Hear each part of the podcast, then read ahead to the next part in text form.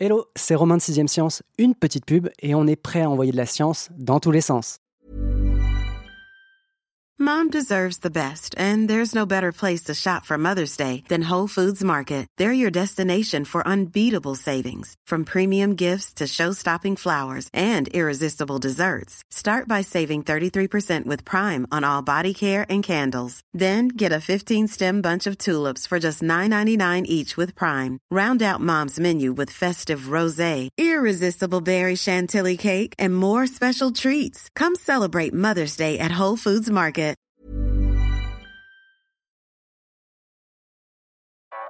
Vous écoutez 6ème Science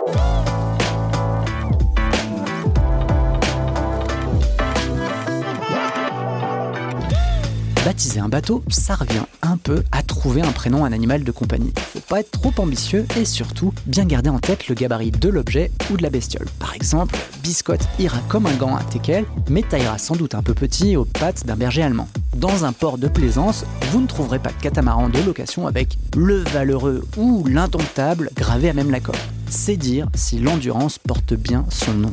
Même si le navire a fini par couler, il a tenu bon pendant plusieurs mois dans un véritable enfer de glace. Endurant sur les eaux, le bateau l'est resté par 3000 mètres de fond, puisque plus d'un siècle après les faits, son épave, considérée comme la plus inaccessible du monde, a finalement été retrouvée dans un état de préservation exceptionnel, au point qu'on pourrait songer à la revendre sur Vinted avec la mention comme neuf. Je vous parle du bateau depuis tout à l'heure, mais j'en oublie l'équipage et l'explorateur à sa tête, Ernest Shackleton, qui sont faits un peu du même bois que leur navire, vous allez voir. Mais je laisse le soin à mon invité Marine Benoît, journaliste à Sciences et Avenir, de vous raconter leur histoire. Bonjour Marine. Bonjour. Pour commencer, est-ce qu'on peut s'arrêter un moment sur la map monde pour replacer l'action et son contexte. On est en pleine mer de Vedel, c'est-à-dire où est-ce qu'on est exactement? Alors effectivement, on n'a pas l'habitude de visualiser le continent euh, antarctique, puisqu'il est vraiment tout en dessous hein, de la map monde.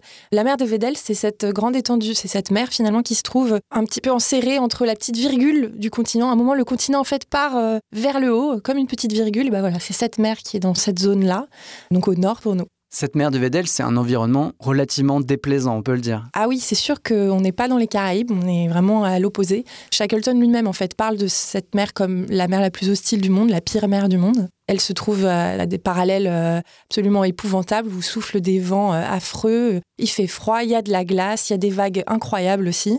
C'est ce qu'on appelle des vagues scélérates d'ailleurs, euh, ces vagues gigantesques. Shackleton lui-même en a vu là-bas.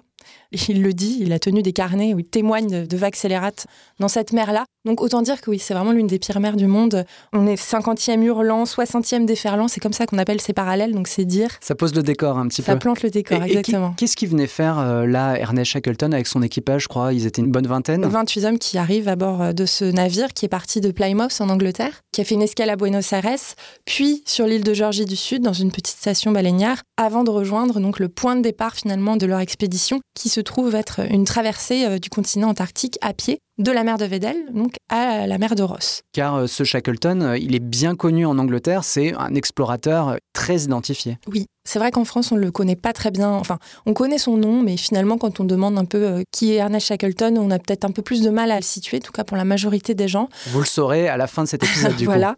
Au Royaume-Uni, c'est pas pareil. C'est un héros national, c'est une vraie figure historique. Et déjà à l'époque, Shackleton était quelqu'un qui avait une certaine stature. Il avait été décoré par le roi lui-même avant de lancer l'expédition Endurance pour notamment ses exploits dans les régions polaires. Et cet explorateur a préparé, j'imagine, un équipage d'experts, un bateau qui a été renforcé en prévision des conditions météorologiques qu'il s'attend à rencontrer, et pourtant le bateau finit par sombrer. Qu'est-ce qui s'est passé?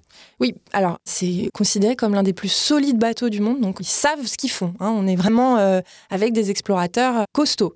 Évidemment, ils viennent pas équipés n'importe comment, même si bon, les moyens de l'époque, du début du siècle, ça reste effectivement des bateaux en bois. Aujourd'hui, on n'a pas les mêmes technologies, mais même les bateaux d'aujourd'hui... Galère peuvent, Exactement. peuvent se retrouver coincés, euh, peuvent euh, sombrer, ça arrive encore, surtout dans des mers pareilles. Donc finalement, euh, qu'est-ce qui se passe? Neuf mois après euh, le début de l'expédition, euh, le bateau se retrouve prisonnier dans les glaces, coincé dans la banquise, en fait, dans cette mer de Vedel. Et il va y rester longtemps, parce qu'en fait, en lisant ton article, j'ai plusieurs fois un peu haussé les sourcils parce que le récit est assez incroyable. Il va rester prisonnier comme ça, et qu'est-ce qu'ils attendent finalement l'équipage? Alors, à partir du moment où ils sont coincés, puisqu'ils savent évidemment que ce sont des choses qui arrivent, l'idée est d'attendre le dégel. Donc, on patiente, tant pis. De toute façon, ils sont partis pour une très longue expédition. Ils le savent. Hein. Ils sont pas à un mois près. Il hein. faut vraiment avoir conscience de ça. C'est beaucoup moins timé qu'aujourd'hui. Donc, l'idée, c'est d'attendre le dégel, que la glace fonde et que le bateau puisse continuer à naviguer, se libérer de ces glaces-là. Or, ce qui va se passer, c'est que la banquise est tellement épaisse, elle exerce une pression tellement forte sur la coque que la coque va se briser et le navire va finir par couler.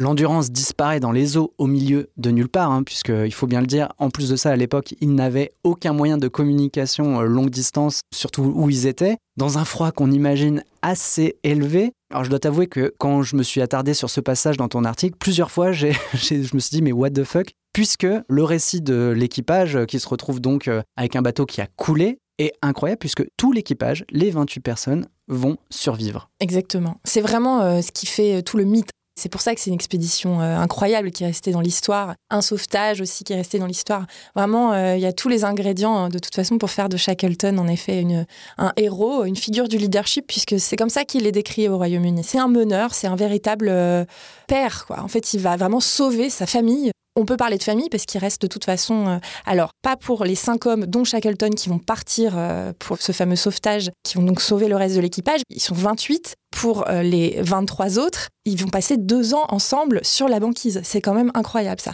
Alors je dis sur la banquise, oui non, parce qu'avant de couler, les hommes vivent à bord, hein, ça faut pas l'oublier. Donc finalement, ils ils passent pas deux ans dans le, dans le froid, si dans le froid, mais ils dorment pas à la belle étoile pendant hmm. deux ans. Ils sont quand même dans le confort, si on peut dire, de leur navire. Et effectivement, une fois que le navire euh, bah, disparaît, sombre, là, ils sont obligés de camper dehors, sur la glace. Du coup, là, c'est ça, ils forment deux équipes. Tu as ceux qui restent et ceux qui... Euh, Alors, effectivement, une fois que le bateau a coulé, là, de toute façon, il faut partir. Pourquoi? Parce qu'ils vont se retrouver à un moment prisonnier, la glace peut fondre, peut céder, il faut avancer. Donc, ils vont finir par arriver sur euh, ce qu'on appelle l'île de l'éléphant, qui est une île affreuse. C'est pire que tout. c'est un caillou, quoi. C'est vraiment des rochers il y a des morses, voilà, c'est à peu près ce qu'il y a. À manger, quoi. il, y a à manger. Alors ça aussi, on peut en parler, comment ils ont survécu. Ils ont quand même mangé euh, effectivement des pingouins, euh, des morses, et malheureusement, les chiens de l'expédition, ils ont fini par les dévorer. Ils n'avaient pas le choix. Ça, je le savais pas, c'est pas dit dans ton article, c'est bien, ça nous fait une info en plus. Mais donc, euh, finalement, à partir de l'île de l'éléphant, là, effectivement, ils vont se scinder en deux. Il va y avoir un petit groupe de cinq. En fait, Shackleton va sélectionner ses meilleurs hommes pour partir en chaloupe, chercher de l'aide en Géorgie du Sud, vers la station baleinière de laquelle ils sont partis quelques mois plus tôt. Qui est très loin, je crois, 1300 km. Exactement. C'est très très très loin, surtout quand on sait qu'ils doivent faire ce trajet dans une chaloupe, donc c'est vraiment une barque. Hein. Hmm. dans des mers. Euh. Dans des mers, mais vraiment la pire mer du monde, ne l'oublions pas. Donc il faut imaginer, euh, bah, il n'y a pas de cale, hein. il faut dormir dehors euh, avec des vagues gigantesques. Shackleton va témoigner, il me semble d'ailleurs, va parler de cette vague scélérate alors qu'ils sont sur la chaloupe, ils vont en affronter une. Donc ces vagues qui mesurent plusieurs dizaines de mètres de haut, qui sont des murs d'eau en fait, et qui sont précédés d'un précipice. Le fait que Shackleton et ses hommes se soient sortis de ce voyage, c'est quand même incroyable. Donc ils arrivent à bon port, mais en fait ils arrivent sur l'île, mais c'est pas fini quoi. Oui, parce qu'ils arrivent de l'autre côté de l'île. La Géorgie du Sud, en plus, c'est une île euh, plus grande hein, que l'île de l'éléphant, mais c'est à peu près la même chose. Hein. C'est des îles venteuses avec des cailloux.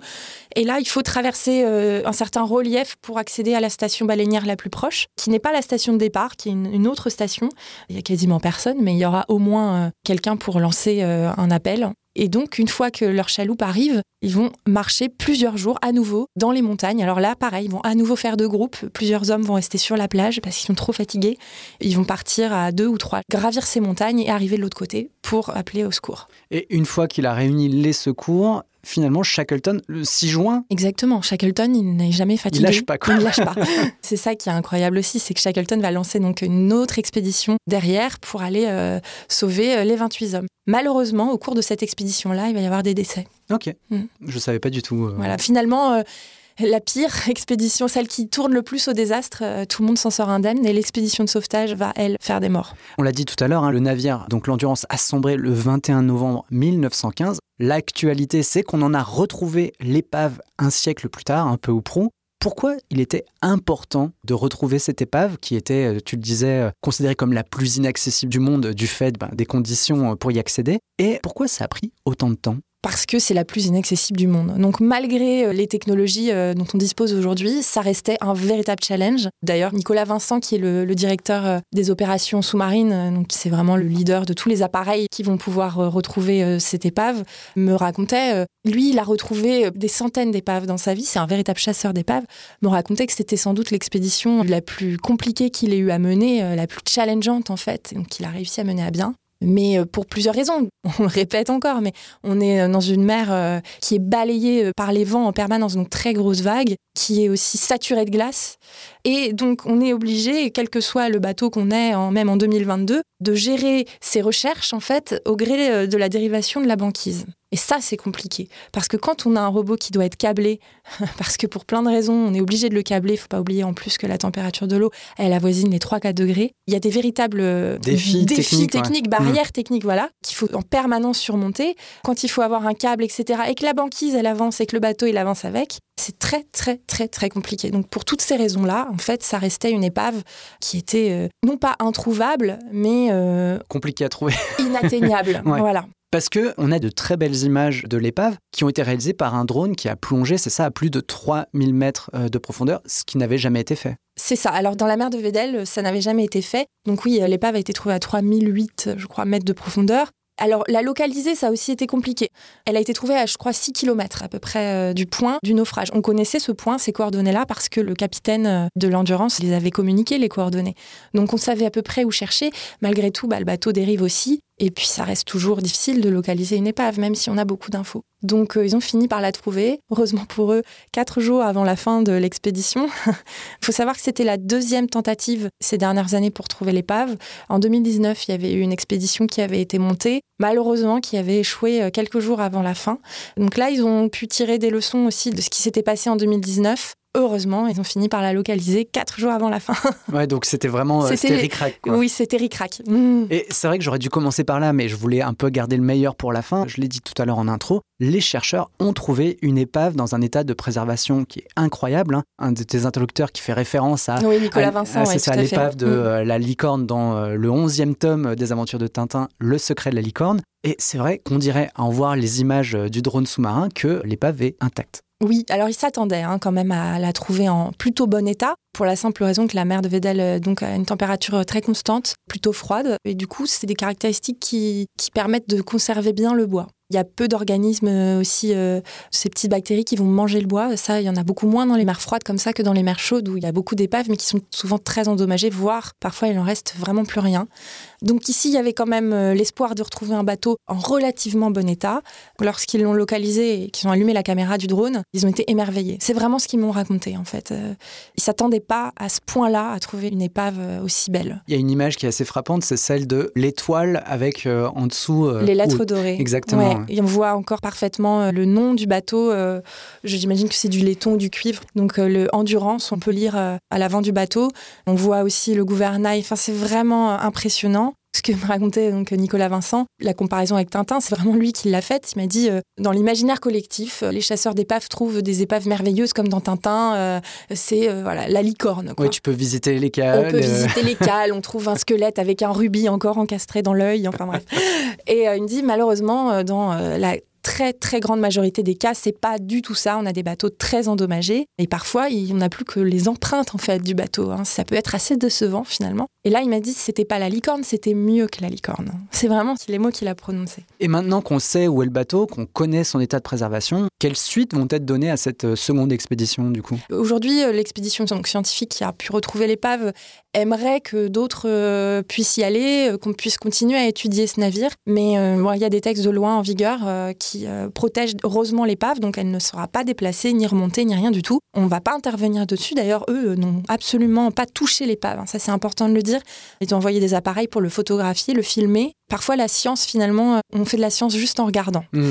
Et euh, pour l'instant, voilà, c'est ce qui est prévu. Hein. Pas grand-chose de plus. Finalement, elle est enterrée là, c'est sa dernière demeure, à cette épave. Et puis, bah, euh, puisse-t-elle y rester encore bien longtemps Après, c'est sûr que ça serait formidable qu'on puisse à nouveau, avec d'autres outils, l'explorer, la voir. Pour le moment, il n'y a rien de plus qui est prévu. Donc l'endurance repose dans sa dernière demeure. Est-ce qu'on sait si euh, Shackleton a remis ça? Est-ce que lui-même, tu vois, s'est remis en quelque sorte de cette débâcle, hein, de cette expédition qui a tourné au cauchemar, mais dont il s'est sorti avec son équipage? Est-ce qu'il a retenté cette euh, traversée du continent? Alors non, parce que lui, en 1917, quand il rentre en Angleterre, euh, bah, on est encore en pleine Première Guerre mondiale. Malheureusement, il a aussi des problèmes de santé, Shackleton. Déjà, il les avait avant l'expédition. Notamment, une de ses toutes premières expéditions avait été freinée par ses problèmes de santé. Donc à ce moment-là, il rentre, il est quand même assez affaibli, d'ailleurs trop affaibli pour s'enrôler, pour aller au front. Il va partir, il va retourner en Argentine, il va retourner euh, dans cette région polaire du sud, mais la traversée à pied du continent antarctique ne sera jamais effectuée par Shackleton. Merci Marine. Si, comme moi, vous avez frémi pour l'équipage de l'endurance en écoutant Marine, la meilleure façon de satisfaire votre curiosité et de prolonger l'expérience, c'est évidemment de se plonger dans son article. Il est au sommaire du numéro 903 de Science et Avenir. Vous trouverez également en description de l'épisode un lien vers une vidéo afin que vous puissiez constater par vous-même à quel point l'endurance fait bonne figure 107 ans après sa sinistre épopée. Si vous êtes plus intéressé par le périple de Shackleton, sachez qu'un documentaire sur le sujet a été réalisé en 2000 en s'appuyant sur des images d'époque mais aussi sur les témoignages des proches des membres de l'équipage. Liam Neeson prête sa voix au narrateur, alors c'est forcément bien. Son nom, et on voit pas comment il aurait pu en être autrement, dit Endurance en anglais. J'allais presque oublier l'essentiel. Le héros de toute cette histoire, évidemment, a posé par écrit le récit de son expédition avortée dans le livre L'Odyssée de l'endurance. Voilà, cette fois, vous avez tout ce qu'il faut et vous pourrez même remonter à l'information à la source. À dans deux semaines pour envoyer de la science avec endurance dans tous les sens.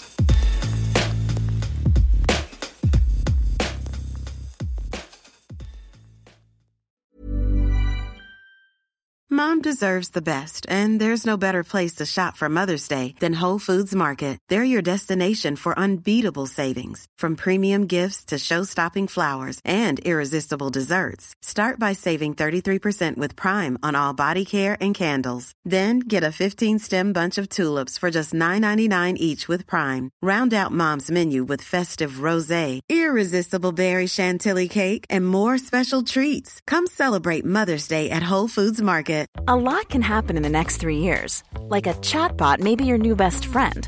But what won't change? Needing health insurance. United Healthcare Tri Term Medical Plans are available for these changing times.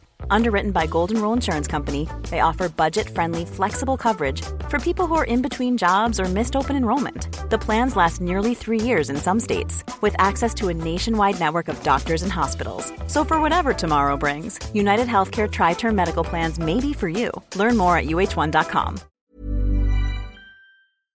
On ne va pas se quitter comme ça. Vous avez aimé cet épisode? Sportif, généraliste, sexo ou scientifique, varié mais toujours bien informé. Découvrez les autres podcasts de la rédaction 20 minutes sur votre application d'écoute préférée ou directement sur podcast au pluriel.20minutes.fr. Et merci de nous avoir écoutés.